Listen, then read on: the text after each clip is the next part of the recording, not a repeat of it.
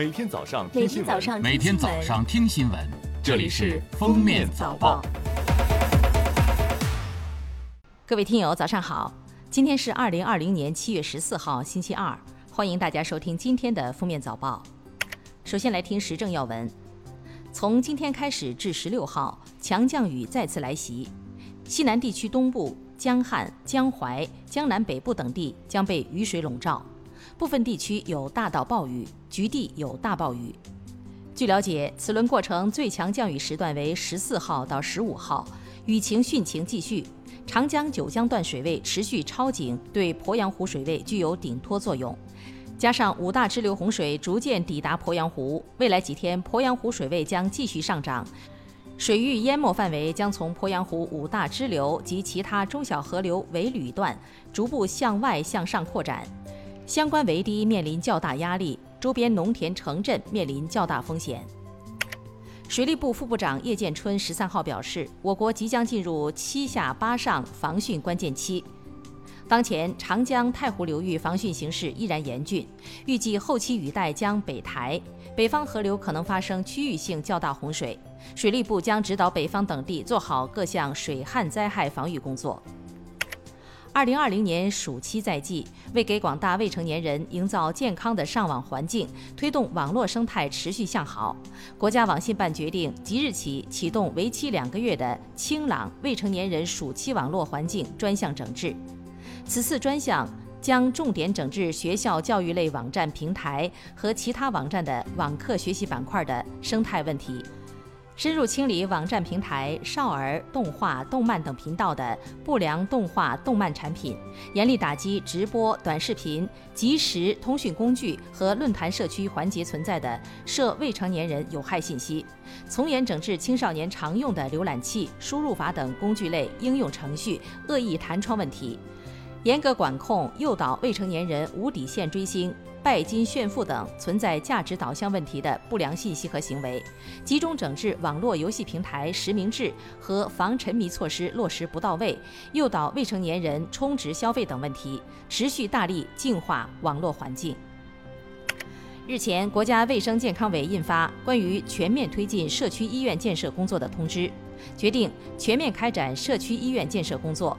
通知要求进一步完善房屋设备、床位、人员等资源配备，加强信息化等基础设施建设和设备提档升级，重点健全临床、公共卫生、医技等科室设置，并注重数据共享、业务协同和综合管理。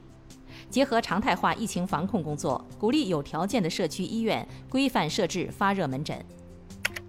教育部二零二零年高考网上咨询周活动将于七月二十二日在阳光高考信息平台正式启动。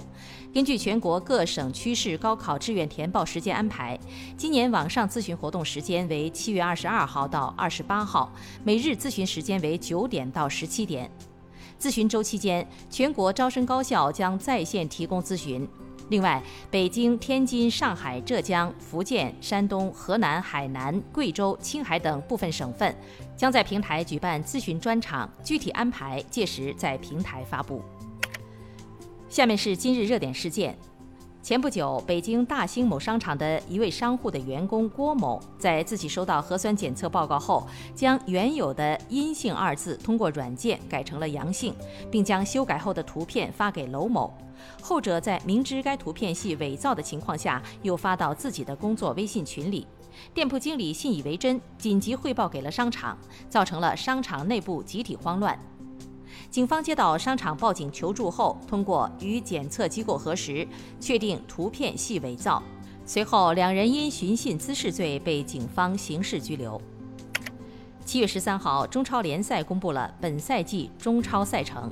新赛季比赛将从七月二十五号持续到九月二十八号，为期六十六天。十六支中超俱乐部将在大连、苏州两大赛区联袂上演十四轮一百一十二场精彩对决。揭幕战将于二十五号十八点十五分在大连赛区上演，由卫冕冠军广州恒大淘宝对阵上海绿地申花。近日，山东某婚纱摄影会所的几名工作人员指挥一男一女横躺在斑马线上拍照，两人身上盖着床单和被子，衣着不雅。目前，警方已对影楼负责人和两位当事人依法作出处理，有关部门已责令涉事影楼停业整顿。最后来听国际要闻：